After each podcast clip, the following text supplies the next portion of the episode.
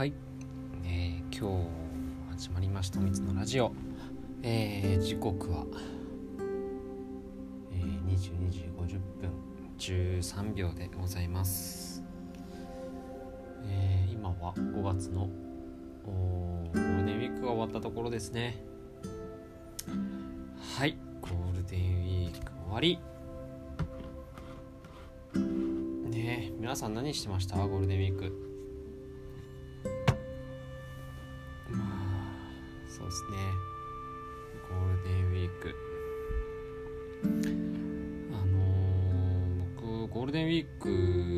あ残念なお話なんですけど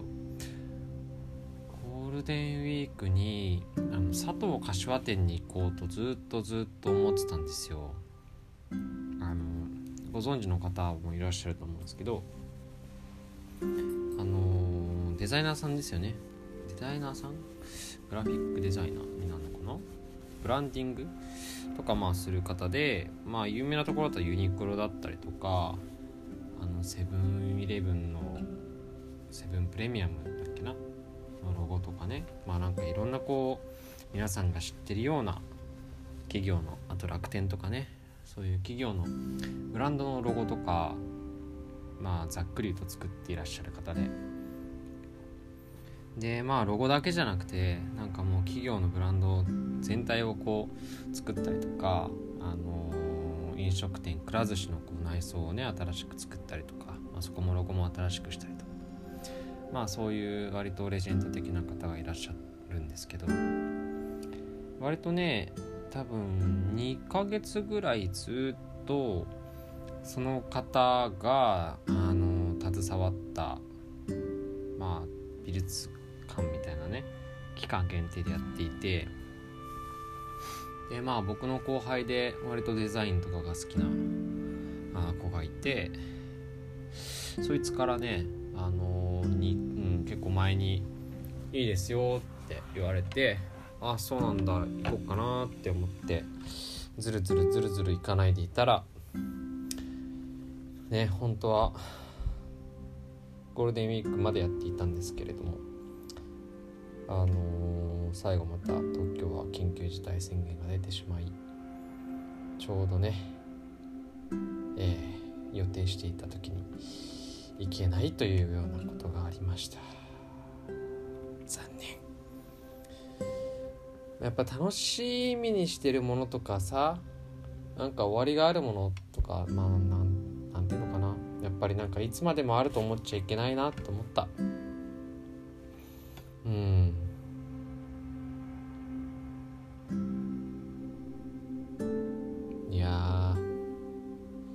かありますよね格言みたいな。いつまでもあると思う思うな。親のなんちゃらみたいな。ねえ。そう。このねこの幸せだったり、えー、いろんなものが続くとは限らないわけなんですけれども今すごい洗濯機回したものが回し終わりましてピーピーピーピー言ってましたけれども。ね。え、まあ、そんなまあ本当にやりたいことは早くやったりとかね。今やってることって本当に必要なのかとか。後でいいんじゃないって思うようなこととかもねもしかしたらある人もいるのかななんて思いますから。そんなことを一つ考えてみるいいきっかけになりました僕にとっては。でもね結構あの人生でやりたい100リストはいい感じに消化してますね。なんかね最近もなんかしたんですよ。ちょっと何だったかを忘れたのとその人生でやりたい100リストって割と毎年書いちゃってたりするんですよ。まあ100個出てこなかったりもするんですけど。うん更新されてっからね。そう。だって人生でやりたい100リストでまあこれは人によって様々ですけど。なんかじゃあ100個やったら死んでいいのって言うと僕はまだそうでもないので割と毎年毎年アップロードするので。減っては増え減っては増えを繰り返してます。あのー、あそうだ。まだラジオで話してなかったかな。あのー、4月の中旬ぐらいかな。にまた舞台を見に行ってまいりました。そう。見に行くっていう話はしてたんですけどね。それがあの室式という、えー、室剛さんがねあの結構前からもう10年ぐらい前かなからずっとやってらっしゃる舞台でございまして。でね、えー、そのライブが4月にあって東京の公演が。で東京大阪福岡であったんですけど東京でね途中で宣言が出てしまってあの大阪公演かな？は残念ながらちょっと今お休みしている途中かなと思うんですけれども、まあ、運よく見ることができまして。えー、見てきました。感激。今年2回目ですかね？感激したのは。あのその前があれですね。劇団新幹線の新幹線イエローっていうあの安倍貞夫さん、えー、古田新太さん。あと西野七瀬さんと木野花さんかな。っていうまあねそうそうたるメンツが出てるものも今年見に行ってるんですけれども今回また見に行きまして。いや面白かったですね。非常に。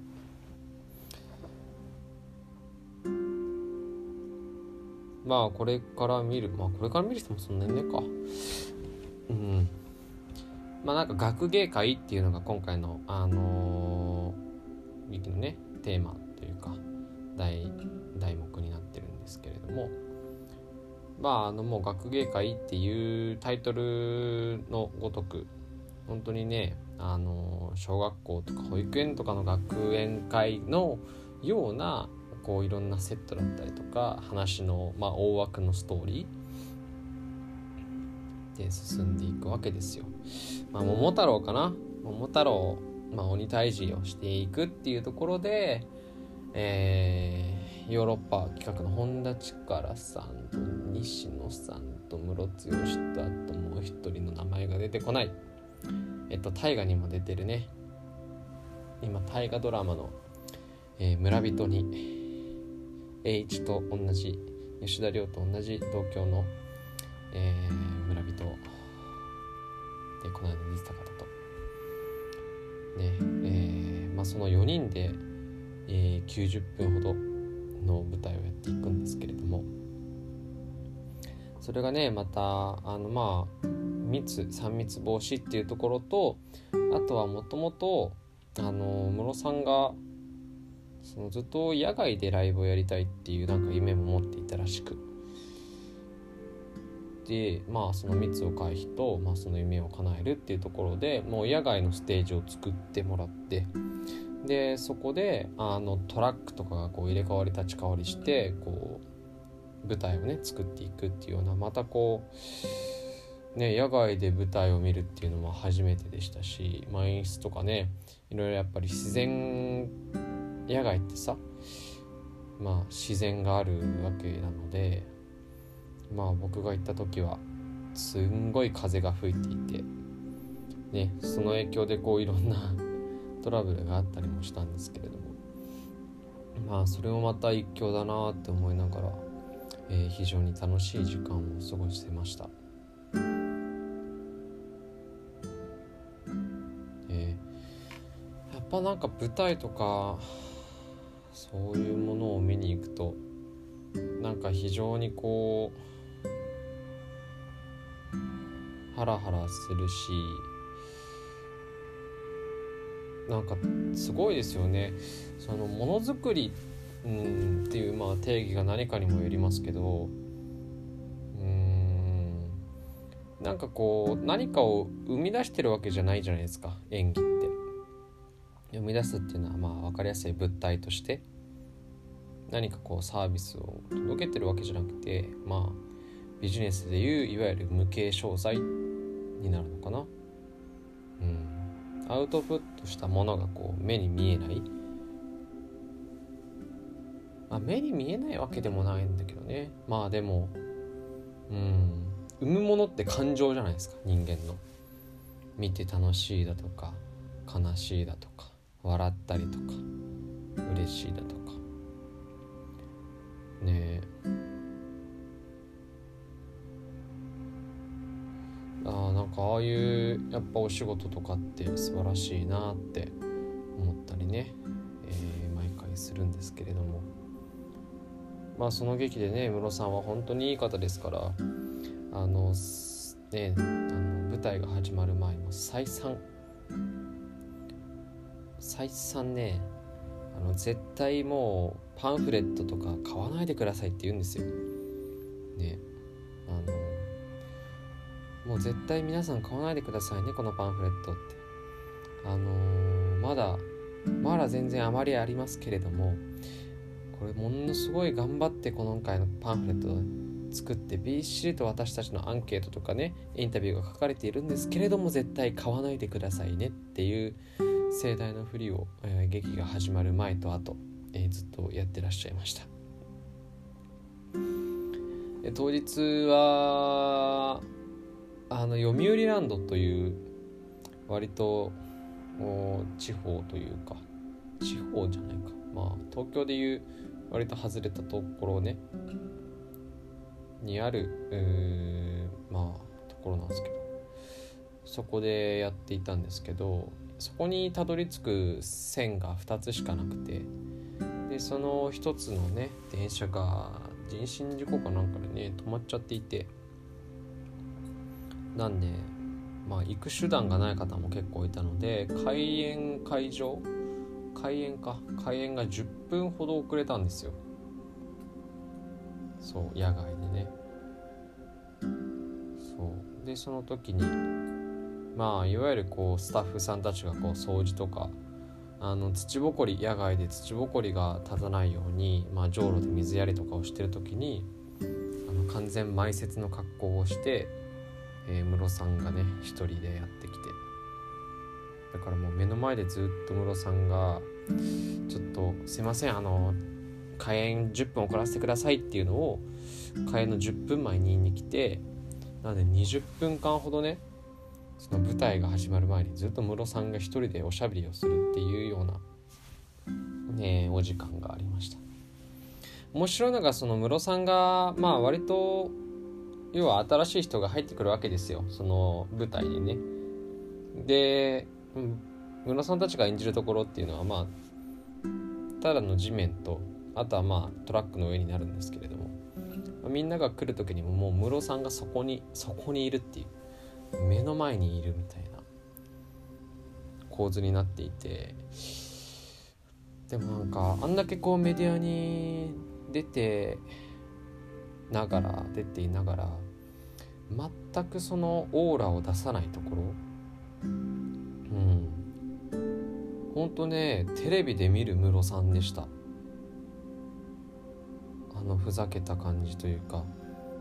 ふざけていながらもすごいこう丁寧で気遣いができるっていうのがなんかあの一瞬でしたけどものすごいこう感じるような時間でしたね。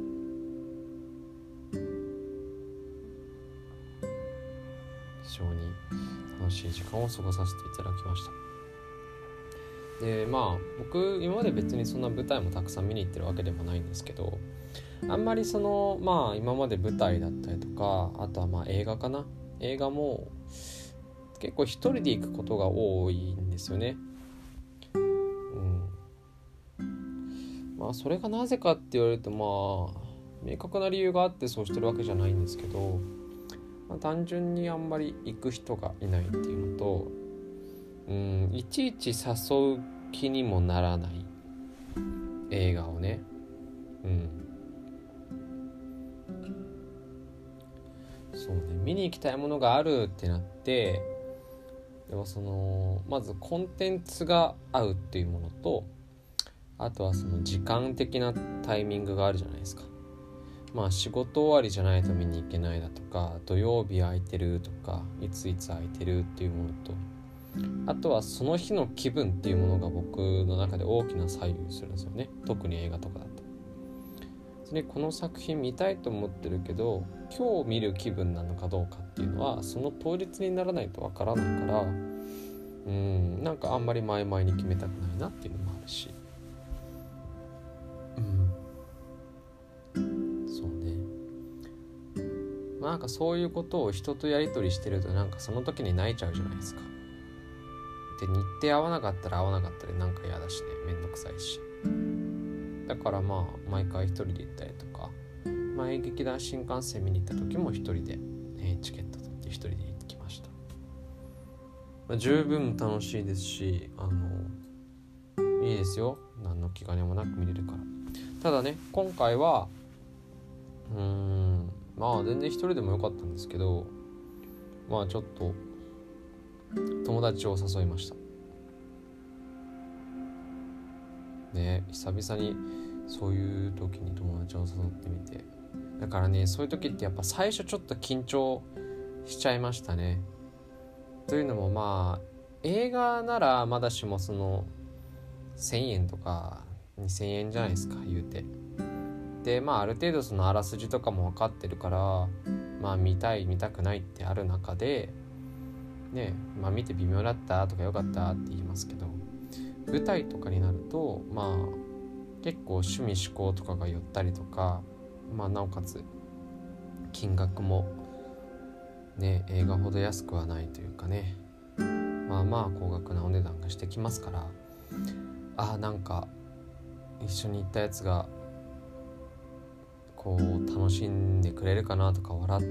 てくれるかなとかなんかそういうことをね始まる前とかはすごいこうそわそわしながら見ちゃってたんですけれどもあのー、始まったらもう何も考えてませんでした。そのそいつのことは。ねえ。そうもう全く気にせず自分で自分は自分で楽しんでで終わってまあ歩いてる時になんかめちゃくちゃ今日楽しかったわって誘ってくれてありがとうってなんか言われてあ同じ気持ちだったんだなと思ってすごい僕もね改めて嬉しくなりましたしね非常にこういい思い出になりましたよ。室式室さんありがとうございます。本当に。あのパンフレットは買ってません僕は。ごめんなさい。あのパンフレットは買ってないんですけどえー、寒さに耐えきれずまんまとあのー、なんなんていうんだあれ。膝掛けみたいなやつは買っちゃいましたよ。なんでパンフレットよりも高い買い物を僕はしたわけで、えー、貢献してるんじゃないかと思います。はい。え。感激。またなんかね好きな俳優さんとか、まあ、僕はまだそこまでニッチな舞台ファンでもないし映画ファンでもないのでどちらかというと自分の好きな俳優さんが出ている作品を見たりとか好きな監督さんがやっている作品を見に行くことが多いのでまたね、えー、まあ、今回ムロさんでしたし、まあ、前回は古田新太さんと阿部サダヲさんですよね。まあ西野七瀬さんも好きですよ。まあその方々がはあそういった方々含めね、えー、ちょっとまた今後も気になったものはウォッチをしていきたいなと思います。もうなんかねうん。まあ、そういうライブとか、あのー、劇とかありますけど。なんか意外にその全く知らなかったりとかもう何も興味ないものであっても意外とこう踏み込んでみて「あ何それ行ってみる」って言うと思わぬ出会いがあったりもしますし。うん。なんか気軽に行きたいですよね。あんまりこう。なんか絶対面白いって思って行きたくないんですよね僕は。まあ期待しすぎてその期待を超えられるかっていうとそうでもなかったりとか自分の期待がこうあらぬ方向に行ってしまうと面白いはずのコンテンツが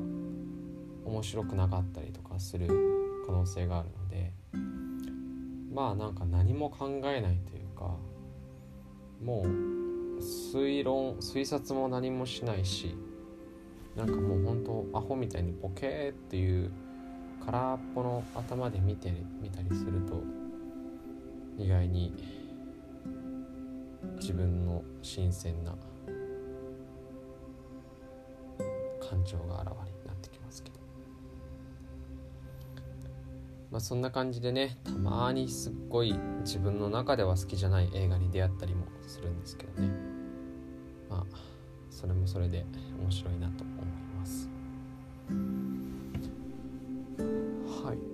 割とねラジオを収録をしているのが久々な気がしますね。多分ね多分1ヶ月ぶりぐらいになるのなっちゃうのかな？4月は1回ぐらいしか。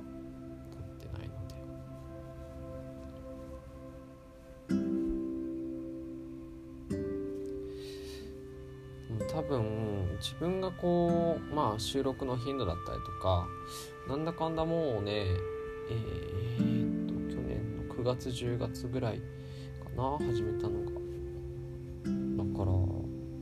まあ半年はもう経ってえー、まあもうちょっといきそうなんですけど。結構こう思い詰めてたりした方がスラスラと言葉は出てくるというかあの撮ろうかなと思ってくるみたいなんですね僕最近の傾向で言うと。なんで逆にあんまり収録をしていないのであのまあ元気というかうちに溜まってるものがないというかねそう割と元気でやってますね最近は。そういう時は逆に言うと思考の深さがあまりないというか物事を深く考えることを放棄をしてしまっているないしそういったものをこう拒絶しているっていうのもありましてあのこう情報のインプットとアウトプットの周期が結構僕顕著にあるんですね。で多分春先とかって本とか、まあ、そういうコンテンツとかと、まあ、月10冊とか10冊を超えたりをしてたんですけどやっぱりねそういうことがまあなんだろう7冊10冊12冊みたいな感じですね。毎月こうボンボンボンって増えてって。で翌月3冊ぐらいでその次の月0冊みたいな。で12みたいな。今その1回のその山が来て谷があってまたちょっと読み始めたぐらいのタイミングなんですけど。そう。今いろいろ詰め込んだはいいけれどもこう頭の中でなかなか料理ができないっていうようなそんな状況です。まあでも情報とか、まあ、本読んだりとかもそうですけどその小説じゃなくてねビジネス書とかって。その一回読んでちょっと寝かせるみたいなところが僕は大事なんじゃないのかなって思ってます。まあすぐに実践ができる実用書系はねまあ読みながら実践していくのもまあ重要なことだと思うんですけど。ぱもうちょっとなんか根幹的なものだったりとかあそういったものは割と複数回読んだりとか1回読んで1回開けてそれを内容を咀嚼するっていうね。咀嚼して自分なりの立場だったりとか環境だったりとかでじゃあどうやってアレンジしましょうかっていうのってなかなかね一人で本読んでも出てこないんでしょうすぐには。まあ、それがね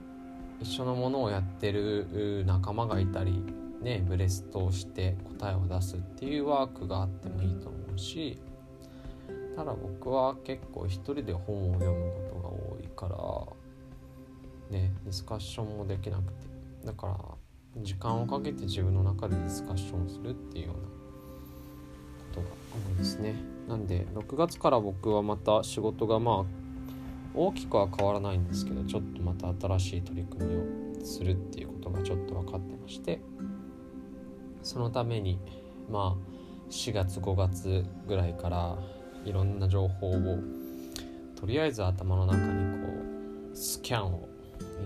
今していてそろそろねあのー、いい感じで煮込んで味が整ってくる時期かなと期待してるんですけれどもまだまだあ出てこないですね。コクも深みも。まだガチャガチャとしたそれぞれの具材がそのまんま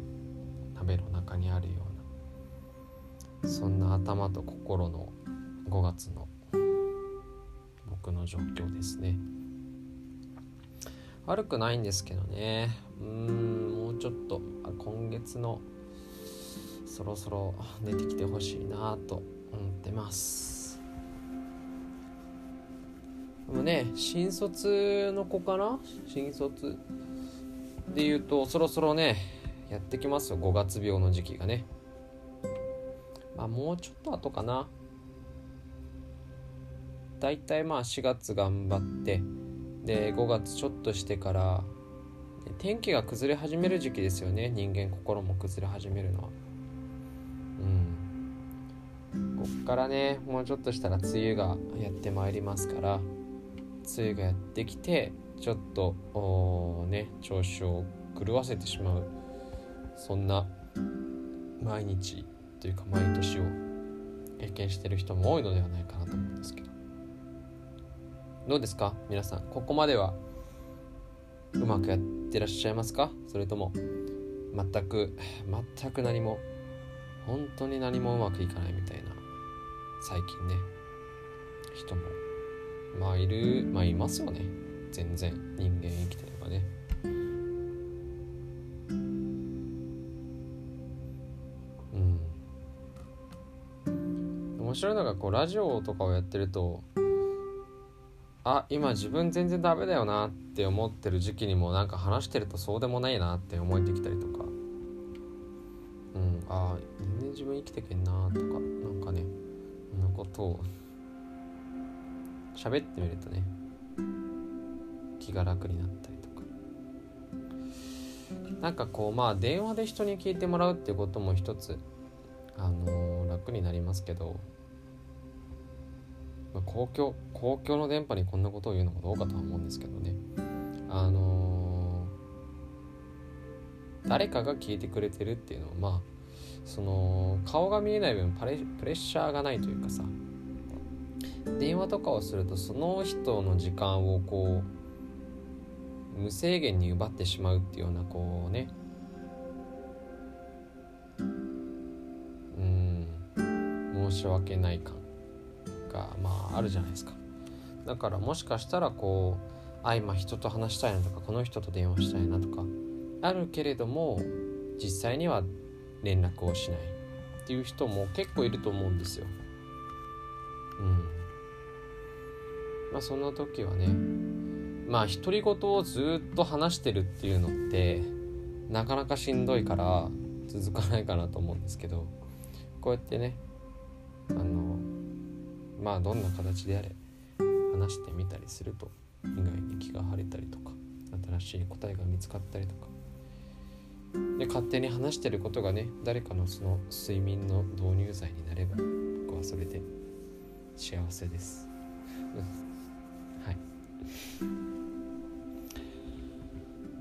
そんなところですかね今日は。まあいろいろこれから梅雨だったりとか、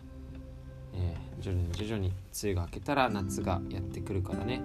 ジメジメしてきたりとかすると思いますけれどまあ生きていきましょうというところで、えー、今日のお話を終わりとしたいと思います。はい。ということで、えー、今日も聞いてくださった方おりましたらありがとうございます。はい。それでは皆さんおやすみなさい。